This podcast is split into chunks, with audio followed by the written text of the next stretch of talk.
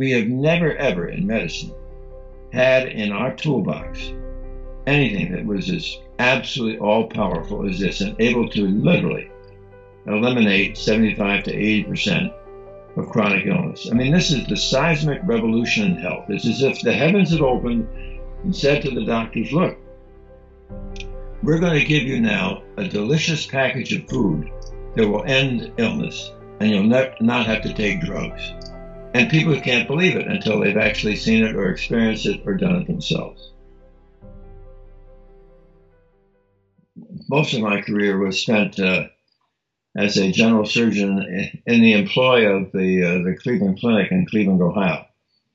My duties there were largely I was uh, uh, chairman of the breast cancer task force and head of the section on thyroid and parathyroid surgery.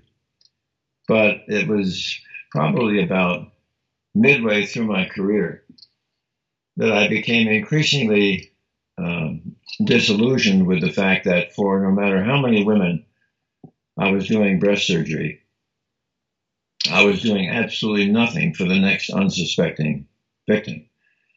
And this really led to a bit of uh, global research, and it was quite apparent that there were many cultures where breast cancer rates were 30 and 40 times less frequent than in the United States. And if you if you looked at rural Japan in the 1950s, breast cancer was very infrequently identified, and yet as soon as the Japanese women would migrate to the United States for the second and third generation, still pure Japanese American, they now had the same rate of breast cancer as their Caucasian counterparts. So it, it was uh, uh, even more powerful to look at cancer of the prostate when you looked at the number of deaths from prostate cancer in the entire nation of Japan in 1958, 18, which was probably one of the more mind boggling figures on public health that I've ever encountered.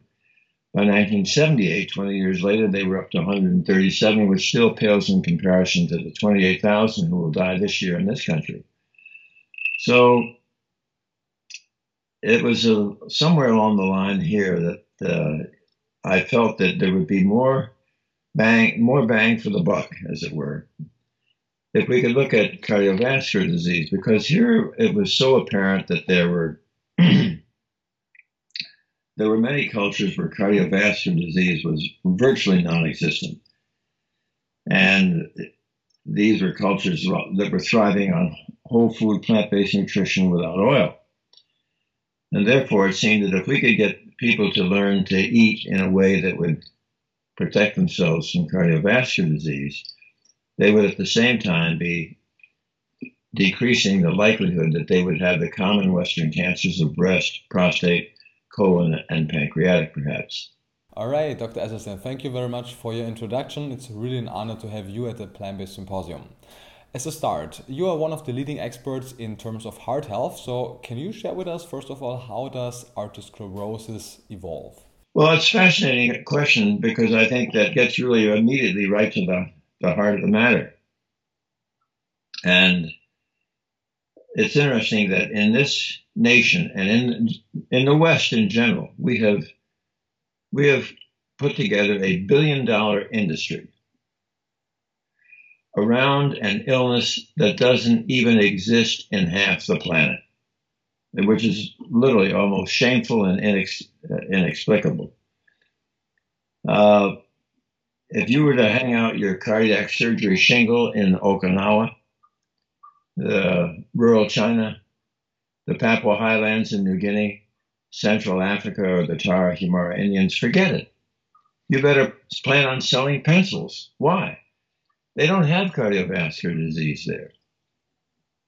And that really was sort of the, the foundation for how we got started in doing our research in cardiovascular disease, simply borrowing this information and the really and the dignity of simplicity uh, and using it for these patients. Now, we're talking a little bit about where this disease, cardiovascular disease or atherosclerosis, has its genesis, its onset, its inception, its beginning.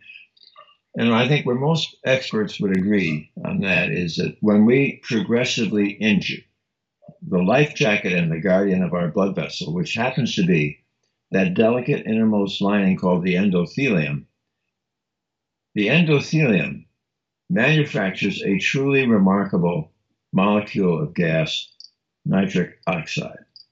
And nitric oxide really holds the salvation and protection of the health of all of our blood vessels. Nitric oxide has, has a number of truly remarkable properties. One, nitric oxide keeps all those cellular elements within our bloodstream flowing smoothly like Teflon rather than Velcro. Keeps things from getting sticky. Number two, nitric oxide is the strongest blood vessel dilator in the body. When you climb stairs, the arteries to your heart, the arteries to your legs, they widen, they dilate. That's nitric oxide. Number three, nitric oxide protects the wall of the artery from becoming thickened, stiff, or inflamed. It protects us from getting high blood pressure or hypertension. Number four, now this is the key a safe and adequate amount of nitric oxide protects us from ever developing blockages or plaque. So, literally, everybody on the planet who has cardiovascular disease has their disease because they have now so sufficiently trashed, injured, and compromised the capacity of their endothelial cell to make nitric oxide. They simply don't have enough to protect themselves from making these blockages and plaque. Now, the good news here is that these endothelial cells and their injury, this is not a malignancy. This is not cancer. Heart disease is nothing more than a toothless paper tiger that need never ever exist. And if it does exist, it need never progress. This is a completely benign foodborne illness. so, if you can therefore have a patient grasp and understand that the reason that they have their cardiovascular disease is they simply have run out of enough nitric oxide because the foods they've eaten have so injured their endothelial lining they aren't making enough. And if they have really created an absolute train wreck of their endothelium, why would anybody with a brain in their head who understands the concept ever have anything again past their lips that is going to further worsen the train wreck. Okay? And I think that's that's such an important concept to get across. Because once patients grasp that, how they created the disease, not their genes, not their stress, how they created the disease, and how also they can be empowered. They can be empowered as the locus of control to halt and to reverse their disease. All right, Dr. Esselstyn, very well said. Thank you so much. Um, could you share with us what are the kind of foods that actually injure our endothelium cell? Any oil. Olive oil, corn oil, soybean oil, safflower oil, sunflower oil, coconut oil, palm oil, oil in a cracker, oil in a piece of bread, oil in a salad dressing. Oil injures the endothelium, as does anything with a mother or a face. Meat, fish, chicken, fowl, turkey, and uh, anything that is dairy, milk, cream, butter, cheese, ice cream, yogurt, and be careful of sugar, sugary drinks, excesses, cakes, pies, cookies, stevia, agave, maple syrup, molasses, honey. And uh, I want my patients to be very careful of coffee with caffeine. Mm-hmm. Now, what are you going to eat? You're going to eat all these marvelous uh, whole foods, the all these whole grains that and and all your uh, uh, products that come from these whole grains, your pasta, your bread, rolls, bagels, always whole grain. W H O L E, whole grain. 101 different types of legumes and beans and lentils, and uh, all these marvelous red, yellow, and green leafy vegetables, uh, some white potatoes, especially sweet potatoes, and some fruit. All right, thank you very much for your explanation. Now that we know that you're actually not a huge fan of isolated oils, can you share with us your opinion on oil or fat in a whole plant food, for example, in nuts and seeds? So, do you have any kind of problem with patients having, for example, a little bit of flax seeds? I have no problem with patients uh, uh, who have heart disease having flaxseed meal or chia seeds to uh, maybe a tablespoon or two on their uh, on their cereal in the morning to help with the uh, uh, acquisition of the their omega three. Now, as far as nuts go, I, again, the nuts and avocado. And people who don't have heart disease, I have, uh, I don't have that. I don't have a res- restraint on that. I, have, however, I I am a little fussy in patients who have heart disease, uh, being showing some restraint with nuts and uh, avocado because I guess when I started this 34 years ago, uh, it was quite common practice among investigators and researchers that if they wanted to make uh, heart disease in a rodent or a rabbit, they would use peanut oil. And we know that nuts not only are loaded, or the peanuts are peanut oil, but uh, saturated fat. So I was very, very concerned about that. Now, there have been a number of studies uh, over the last uh, 15 or 20 years that suggest that uh, that nuts are beneficial. But it's always a little uh, puzzling because many of these studies seem to be funded by the nut companies. And I guess the study that I still have to see is I want to see a study where there are patients who have severe, severe heart disease and they are given this uh, nutritional program that is filled with peanut butter and all the nuts they can want and uh, cashew sauce.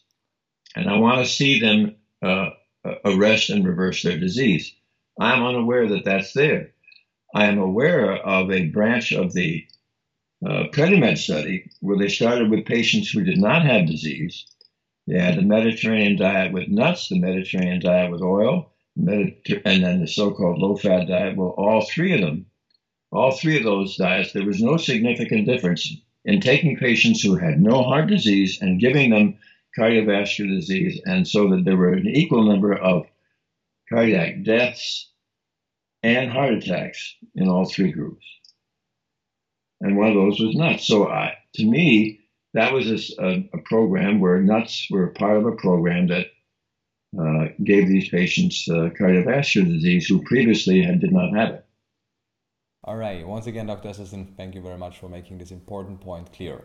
For the next question, can you share with us what are the main outcomes of your two major studies that most people are aware of? When we started this back in 1980, they really, uh, they really, at this, to my knowledge, there were no studies on this.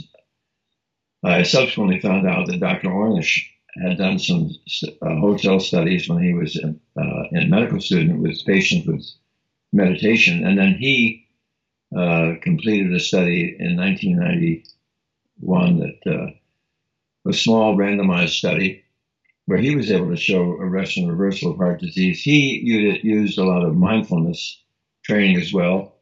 Uh, we actually took our cue from uh, Okinawa and the rural Chinese and, and the people in Central Africa, where we were convinced that it was perhaps the nutrition itself that was so powerful.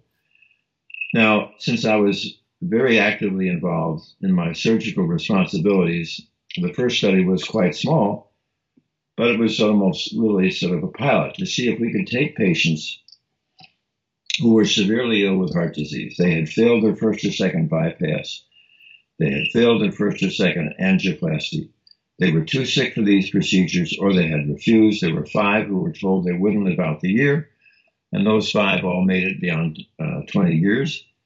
And it was very exciting to think that uh, we began to see not only relief of their symptoms, but when we carefully studied them, uh, there were uh, a quarter of them began to have significant reversal on their ang- angiogram of the uh, of the dye, dye study of their artery, which showed plaque that was regressing. So it was really very exciting to think that that food uh, and food alone could do this. And I say food alone because there were several patients who absolutely refused to take any statins, and one of whom uh, had his regression uh, uh before the statins were even invented in 1986.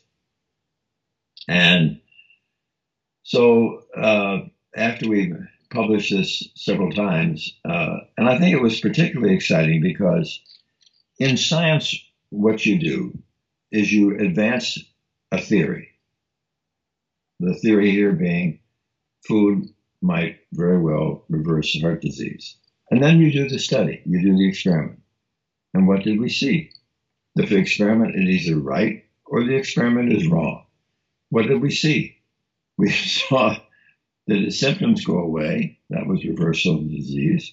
And we saw it go away on the angiogram. We have since seen it go away with a uh, uh, ultrasound measurement of the carotid artery.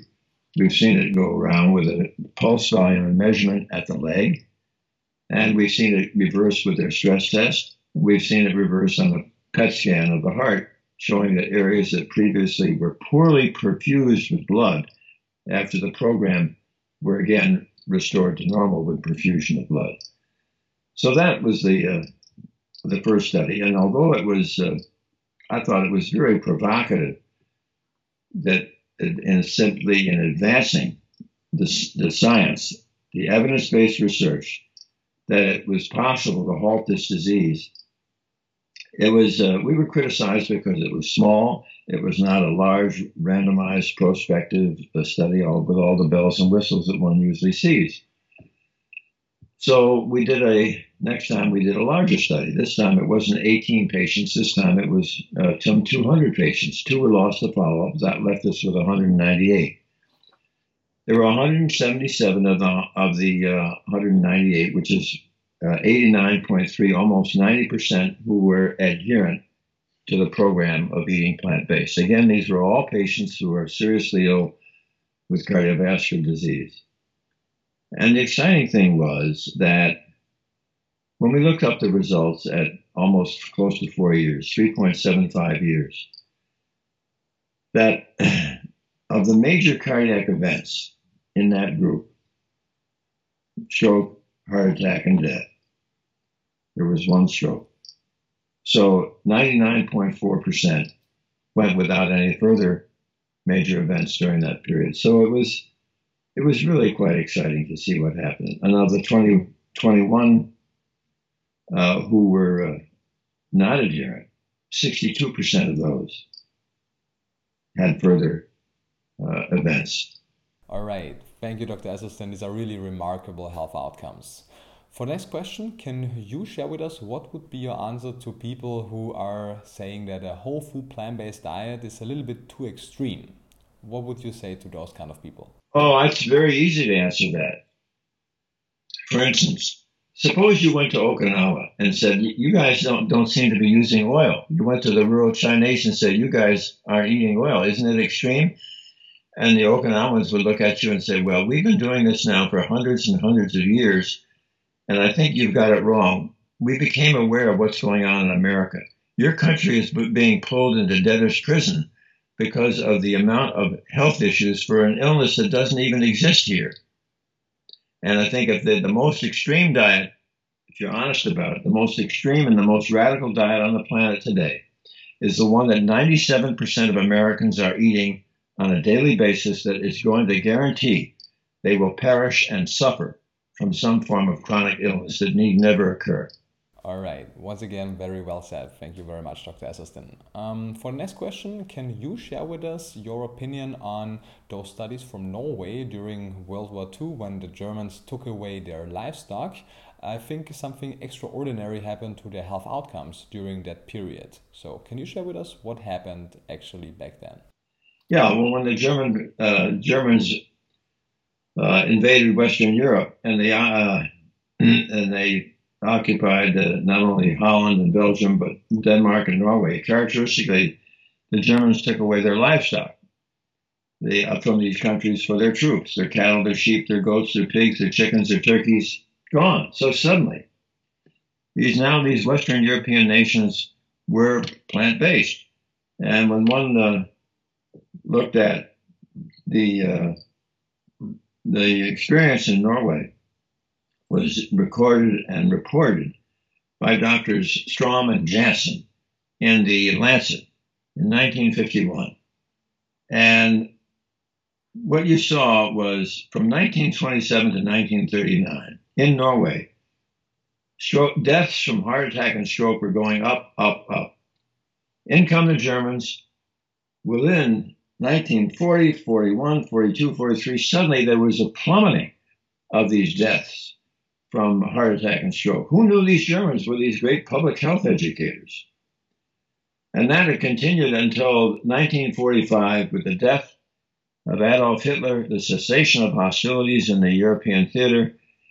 Immediately back comes the dairy, back comes the meat, back come the strokes, back come the heart attacks. A profound natural, exper- natural experiment, if you will. Now, the other one that actually worked the other way was in Finland.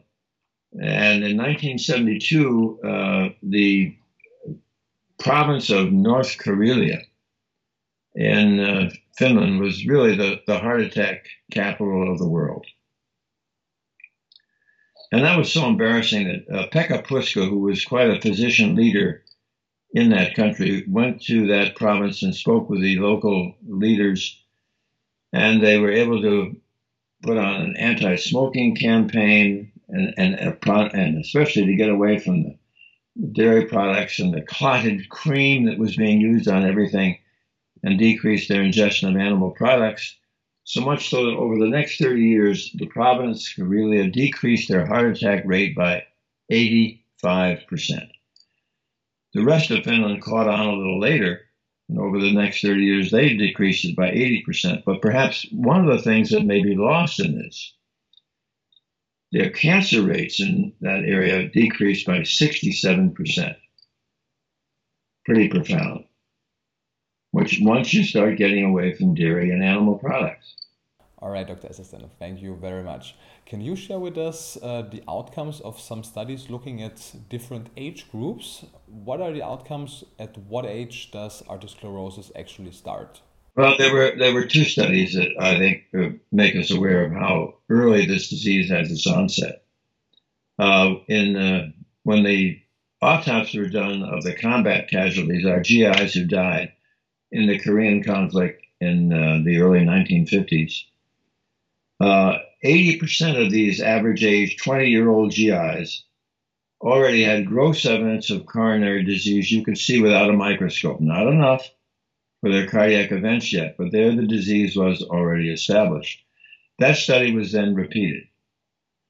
Uh, 45 years later, in 1999, this time looking at young women and men between the ages of 17 and 34 who had died of accidents, homicides, and suicides.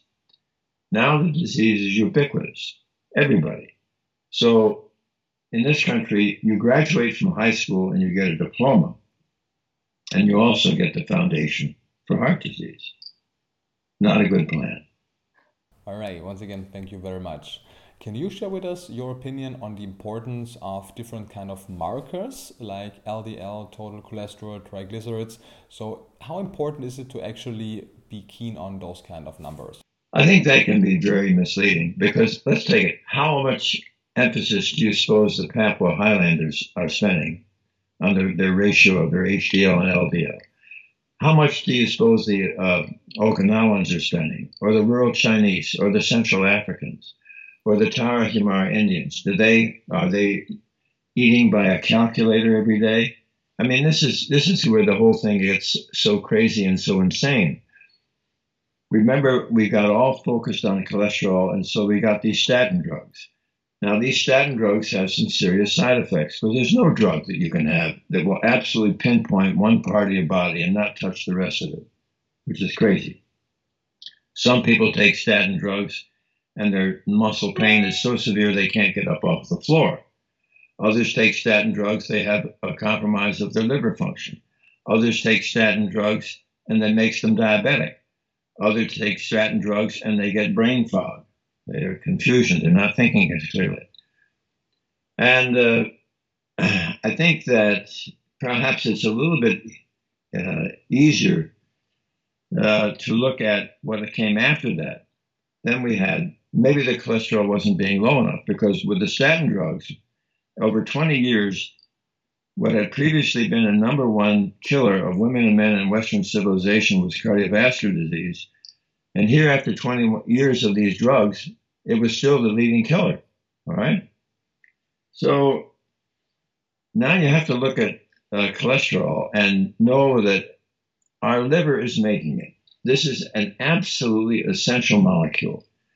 Every single cell membrane in our body, cholesterol. All our sex hormones, the foundation, cholesterol. Vitamin D, foundation, cholesterol. So we need cholesterol. Some, we all will have a different thermostat for the rate at which our liver makes it. And some of us who are eating totally plant based, they may have a cholesterol of 107 or 115. Others, same diet, maybe 150 or 160. Others, same diet, it might be 200. Now, really increasingly, I think what we have to recognize is that where this disease is avoided in all these other nations is they never ever injure the lining of the artery. The endothelium they have is an absolute endothelial fortress. In this country, as we progressively injure our endothelial fortress, cholesterol now has an opportunity to go through a crack, a fissure, an opening in our endothelial fortress. Cholesterol just happens to go through that opening gets into the subendothelial space and then creates this cascade of oxidative inflammation leading to a plaque and plaque rupture and heart attacks. Well, if you can maintain the endothelial fortress, the endothelial integrity, it doesn't make a difference because if you have a cholesterol of 200 and it can never get into the endothelial fortress, there isn't a problem. But we have been tearing our hair out trying to find a drug that doesn't have horrible side effects that can precipitously lower your cholesterol. All these things will eventually have side effects. Why isn't it a lot easier and safer to instruct people on these are the foods to be avoided? These are the foods that are injuring you. And they are the oil, right? Meat, fish, chicken, and turkey, and dairy products and, and sugar. Right, thank you very much. Regarding our cholesterol levels, um, we oftentimes see that when people switch from a standard Western diet to a whole food plant based diet, that not only their LDL drops, but at the same time also their HDL, the good cholesterol. And some physicians would be afraid that some people with a plant based diet have even uh, HDL that is too low. Can you share with us your opinion on this topic? Well, the doctors who are afraid it's too low just haven't studied the literature, okay? Because we found out back in the uh, 1980s when all the men on our program started to eat whole food plant based nutrition. Suddenly, all of them had a cholesterol that was below the so called normal level, which is 40 milligrams per deciliter. So they all were down here in the mid 30s. But at the same time, they were losing weight and their symptoms were disappearing. And when we carefully studied them, they were reversing their heart disease, all with a lower than normal HDL cholesterol.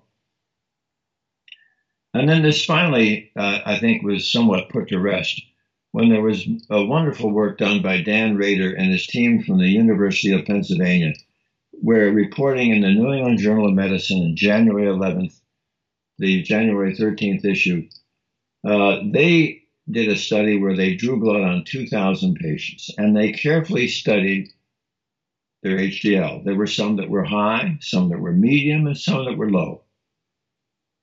Then the interesting thing is they then analyzed each of those HDL for its capacity to do its job of reverse cholesterol transport. And guess what they found? The ability of the HDL molecule to do its job of reverse cholesterol transport had absolutely no relationship whatsoever to the measured blood level of HDL cholesterol. And it was the very next month that the team from UCLA, reporting in Nature's Review of Cardiology, they had looked at the HDL molecule at the particular protein, the major protein called ApoA1. And when people eat the typical Western American diet, they injure the ApoA1 protein in their HDL cholesterol, which then disables it. And your HDL molecule, which should be a powerful anti inflammatory molecule, has now been converted to a pro inflammatory molecule joining with your LDL to injure you. And you have to remember, and this is an answer to your hypothetical question of what does the cardiologist do who sees your HDL falling if you're on plant based nutrition? Nothing is as anti inflammatory as your H as your whole food plant based nutrition.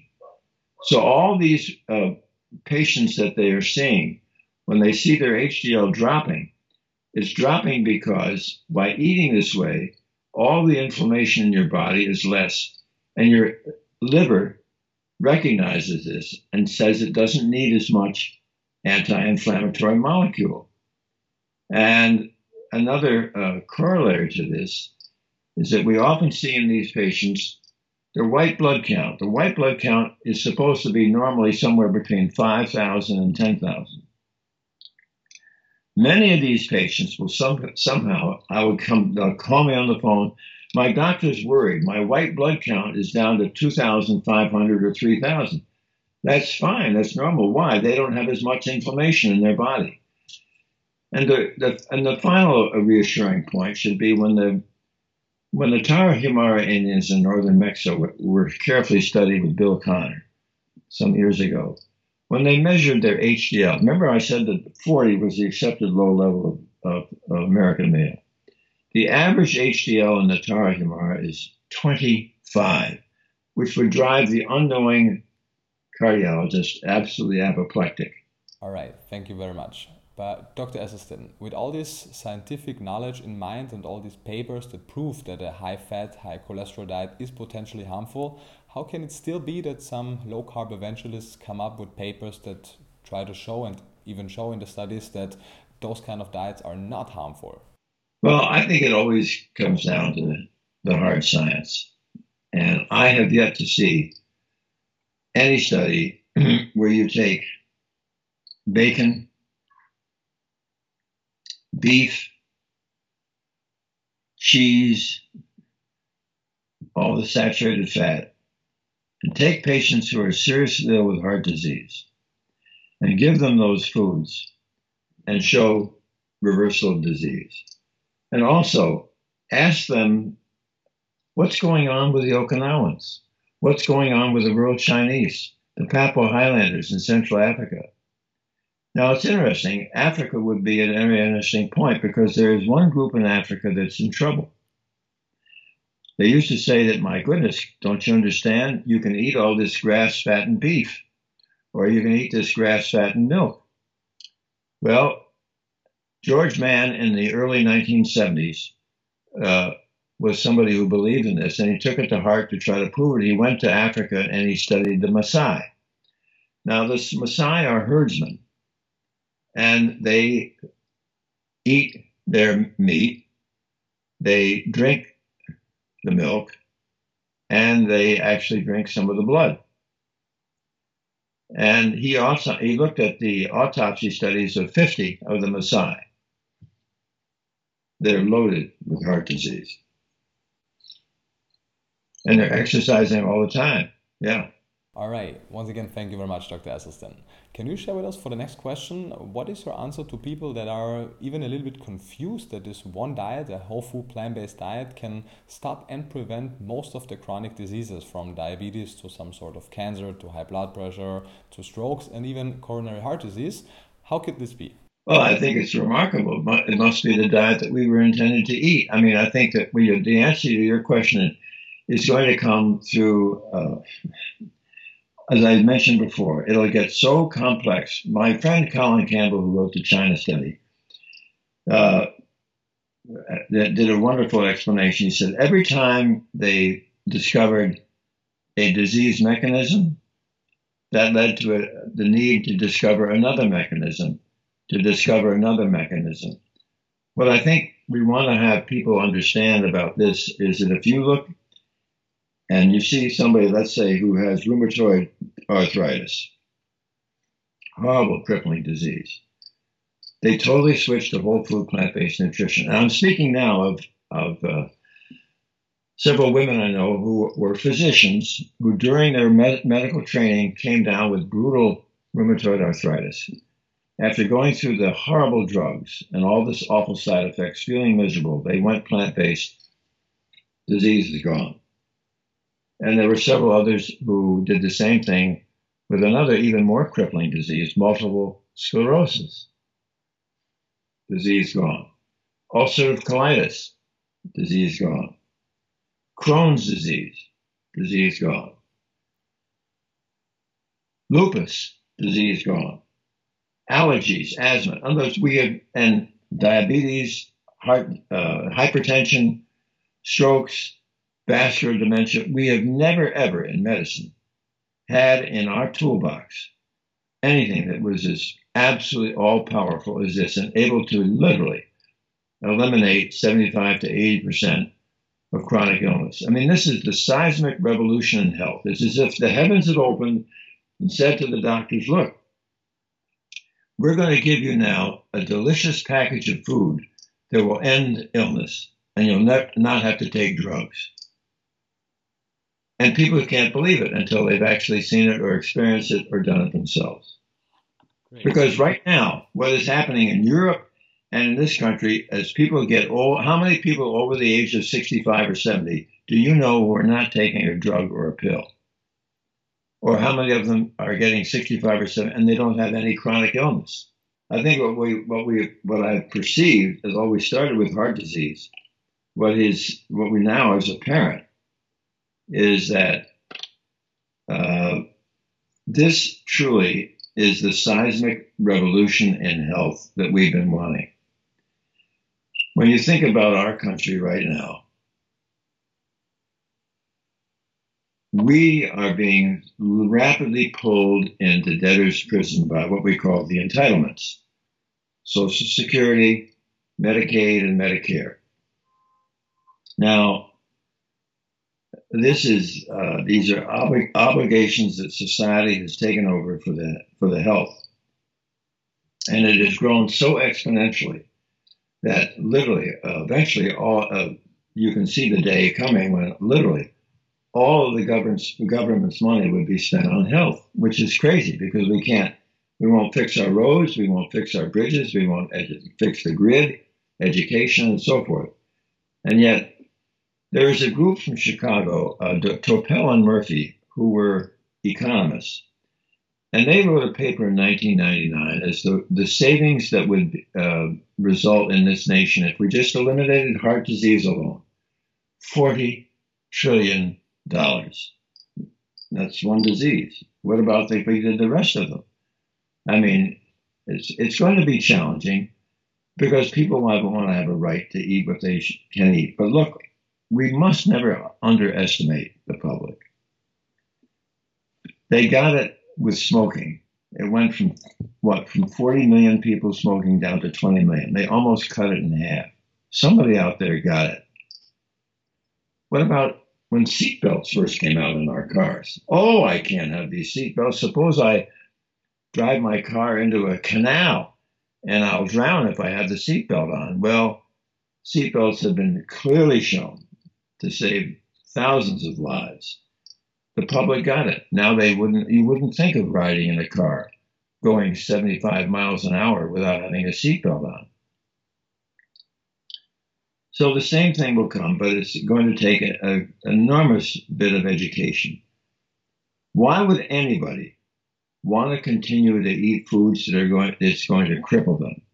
Food that is going to give them intestinal disease, joint disease, nervous system disease, disease to their heart, disease to the brain. We now know that the data are clear that the people who in their middle years have risk factors for heart disease are the ones that are most vulnerable to develop ultimately Alzheimer's disease.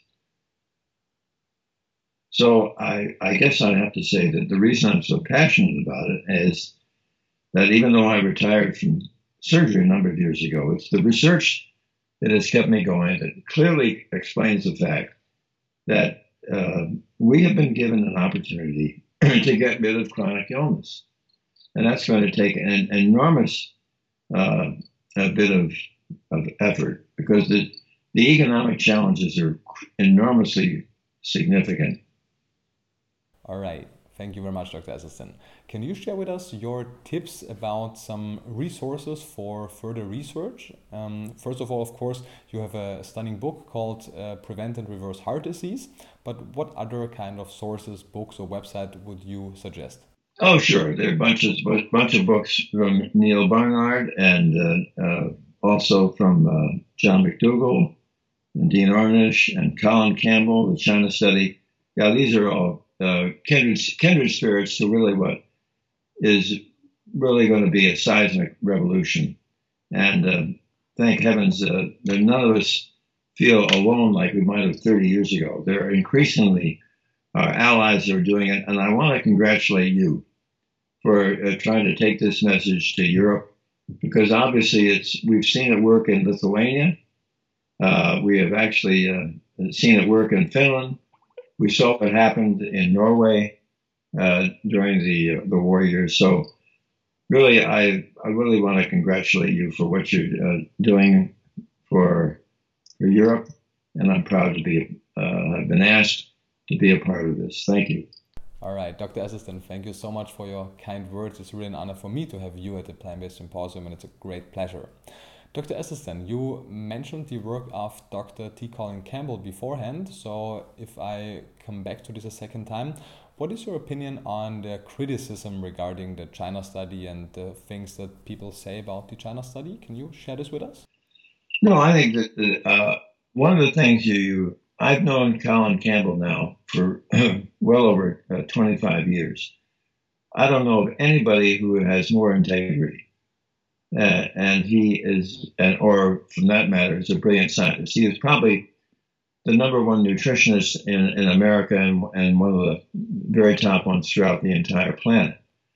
And his care, his studies are careful, are well documented, and uh, I mean, I, I think many people are, I think, somewhat envious of the of the science that Colin has brought to the fore. And also, anytime that your science is impinging economically on others' welfare, then of course it, it's, it's so easy to say uh, the science is flawed, uh, this, this is not correct, this is inaccurate, and so forth. No. I mean, as we said before, what does a Nobel laureate describe this science as? You advance the scientific theory, and then you bring forth your experiment. The experiment is either right or the experiment is wrong. Colin uh, was funded in his research year after year after year after year by the National Institutes of Health. The highest degree of integrity they, they, and the highest degree of science. The National Institutes of Health is not going to fund somebody who is not a careful, accurate scientist. And I think the people uh, who uh, criticize Colin basically are, are threatened from him economically or they are jealous. All right, Dr. Esselstyn, thank you so much for this important interview and all the important points that you mentioned. For the last questions, can you share with us, after all these years that you studied nutrition science, what is the key message that you want everyone out there to know? Well, it's just that I'm so uh, appreciative of any opportunity that we have to get the, get this message out, because uh, I, I think as a physician, you know, we're we're we're constantly aware of how disabling illness can be and how disruptive it can be to the harmony and the peacefulness and the joy of individuals and their families.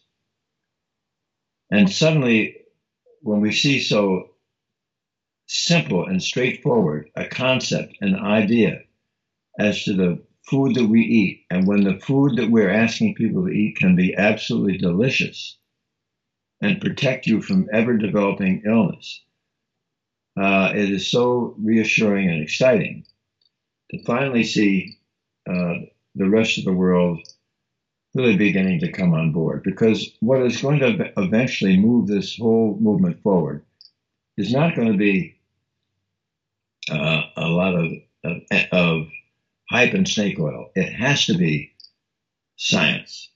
The science will do this. It will be irrefutable. And uh, I want to thank you again for your for your time, your interest, your willingness to uh, ask me to to share and participate in your project. I wish you every success.